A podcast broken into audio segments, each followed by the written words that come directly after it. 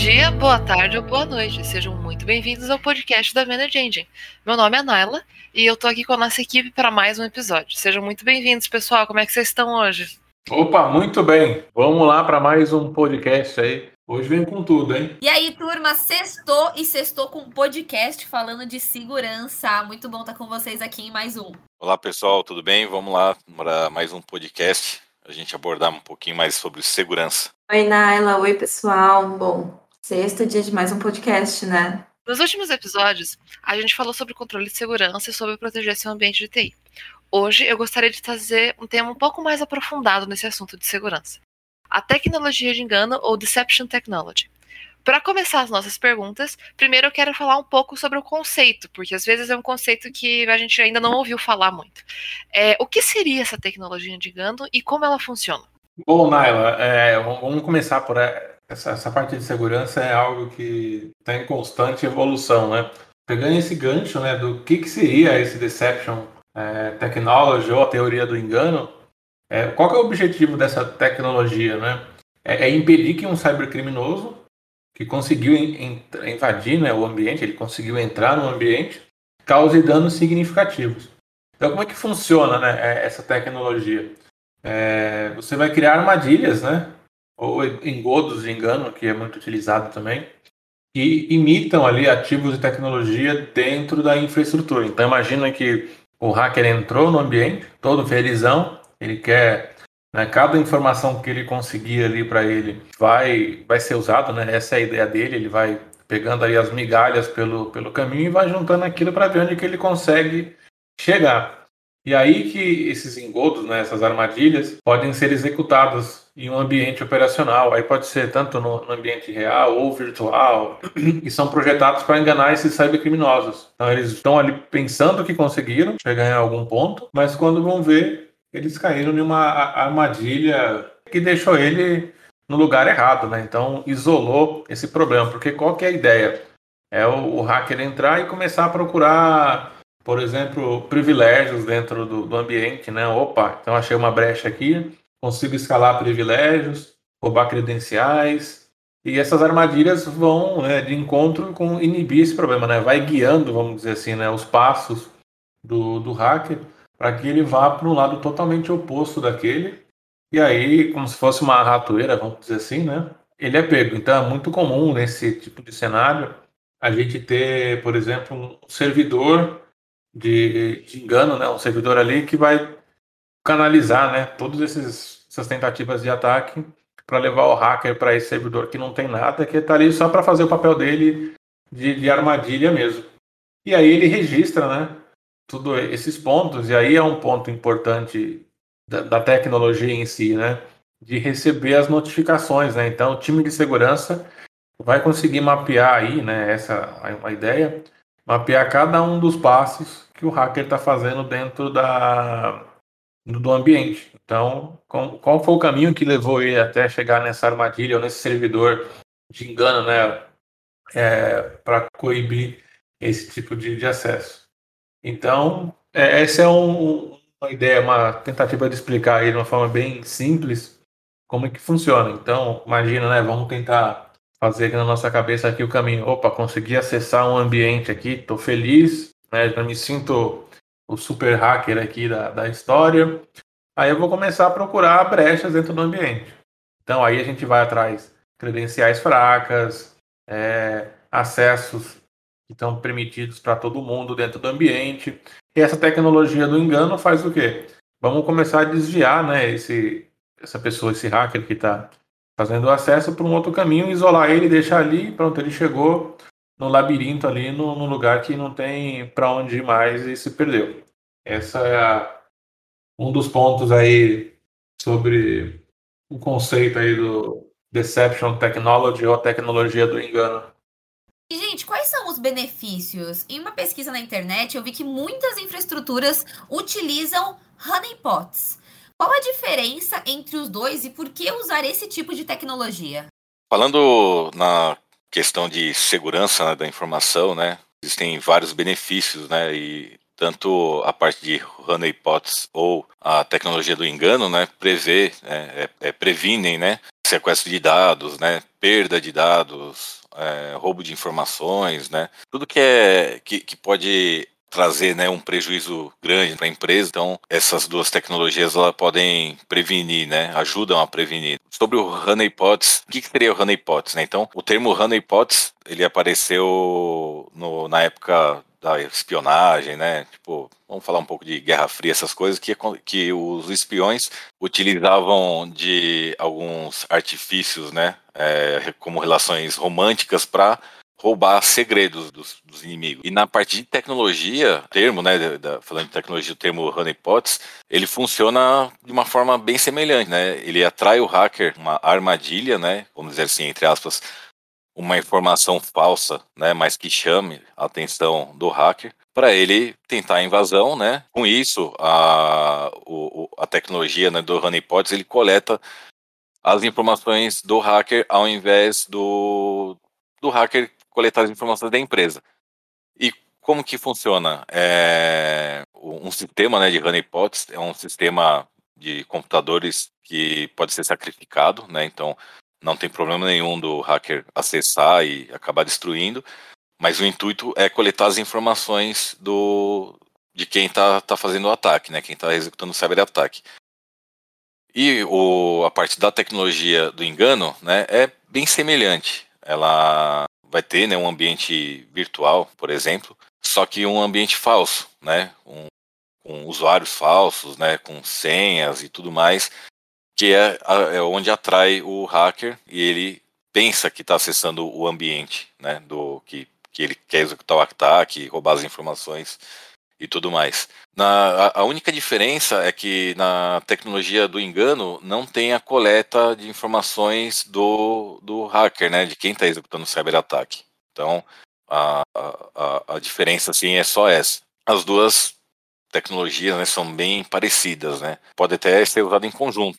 Então, e porque é, acho que eu já tinha até explicado no começo, né? A, o principal motivo de utilizar essa tecnologia é para prevenir né, o sequestro dos dados reais né, dos usuários.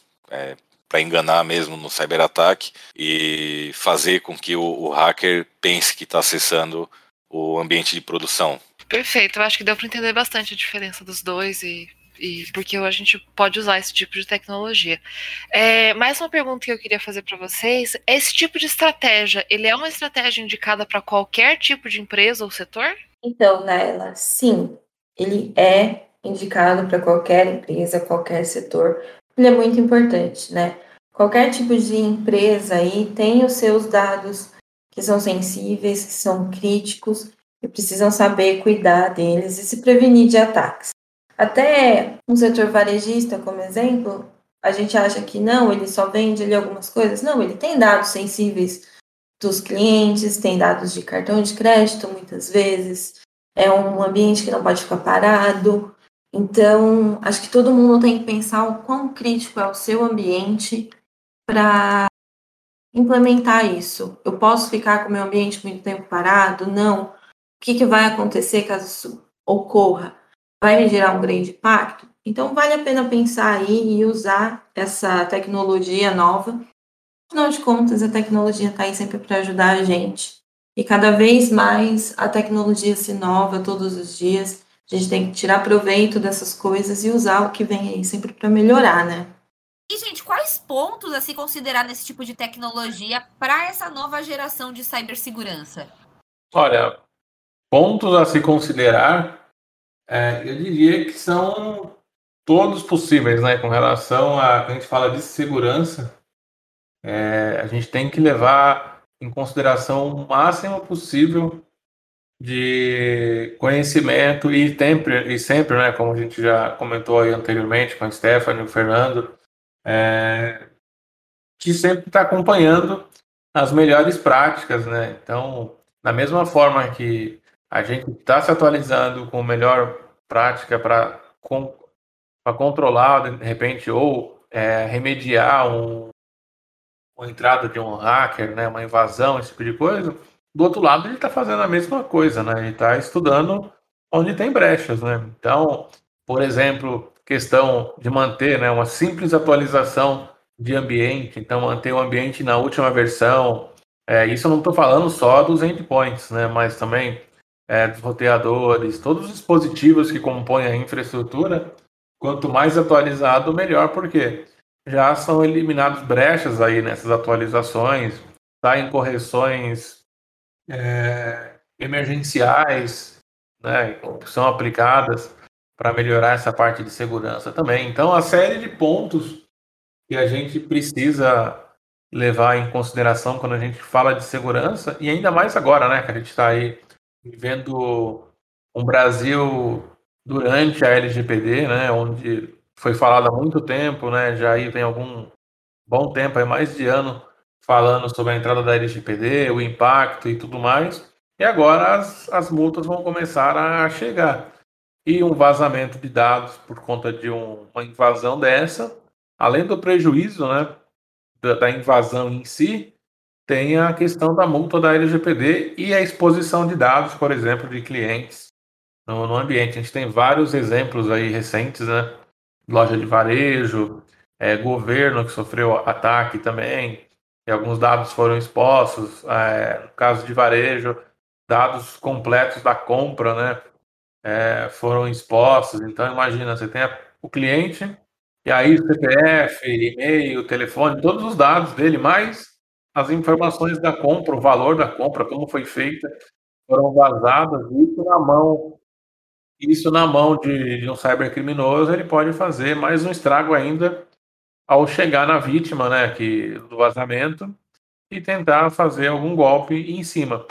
Então é extremamente importante considerar esse tipo de tecnologia para colocar e remediar possíveis ataques ao seu ambiente. Então, acho que a regrinha aí, né, depois o Fernando e a Stephanie podem complementar, mas é, o dado é crítico, ele tem que ser guardado ali, não a sete chaves, mas a 15, 30 chaves ali, o máximo de camadas de proteção que eu puder eu tenho que fazer, sempre prover mais segurança no acesso.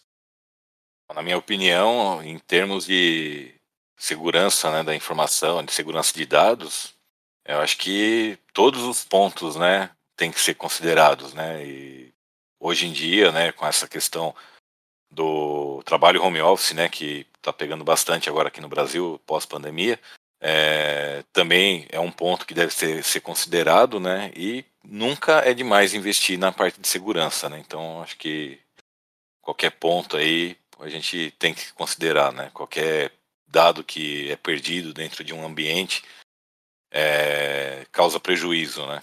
Financeiro, né? É, e até depende do, do ambiente, até prejuízo psicológico, né? Do, do pessoal de TI, né? Eu acredito que, que essa última questão aí é uma unanimidade entre a gente, de que é importante prestar atenção em tudo, todos os pontos são válidos. Eu acho que bastante também vale as empresas hoje em dia entenderem que cibersegurança não é um gasto, é um investimento. E é um investimento que tem que ser feito, é um investimento que precisa ser pesado. Você precisa levar em consideração as integrações com seu ambiente, você precisa ter aí alguma coisa que se integre bem com tudo e deixe tudo tranquilo. Que a defesa tem que ser ativa, né? A gente tem que atuar nela antes que alguma coisa aconteça. Depois é um pouco mais complicado, mas é importante isso.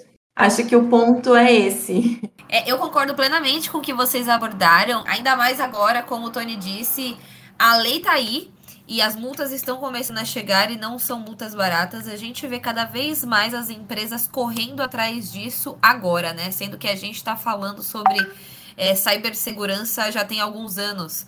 Mas a, o pessoal corre atrás mesmo quando começa a pesar no bolso, né?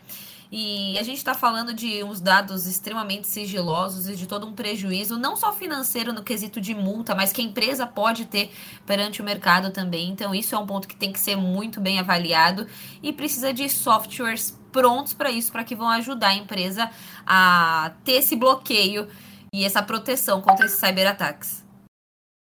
Bom, perfeito. Muito obrigada, pessoal. Eu acho que deu para entender, já deu para ter uma noção de é, como funciona a tecnologia de engano e por que ela é muito importante para as empresas hoje. E eu queria agora falar com você que está ouvindo que lembrar você que você sempre pode nos seguir em nossas redes sociais. Nós estamos presentes hoje no Facebook, no LinkedIn, no Twitter, no Instagram, no YouTube. E a gente também tem um blog onde você pode ler vários artigos. É, então lembre-se de curtir, comentar, compartilhar e nos seguir em todas essas redes. É, fica sempre de olho no nosso blog também, que a gente tem uma grande quantidade de posts por mês, então sempre tem muita novidade, sempre tem muita coisa para é, para você e para sua empresa. Queria agradecer a todo mundo que participou hoje, Tonimar, Fernando, Stephanie, Camila, muito obrigada. Opa, a gente que agradece a participação em mais um e esse conteúdo preparado aí de segurança foi fantástico, ainda mais nesse momento tão crítico e a gente sabe a importância que é e tem que ser sempre comentado sobre a importância da segurança para as empresas. Ai, gente, é sempre muito bom estar aqui com vocês. Obrigada e que venham os próximos. É um prazer aí participar desse podcast e explorar um pouco mais aí sobre a parte de segurança. Ótima essa conversa com vocês e que venham mais podcasts aí para a gente conversar. Muito obrigada, pessoal, e até o próximo episódio. Até! Tchau! Uhul!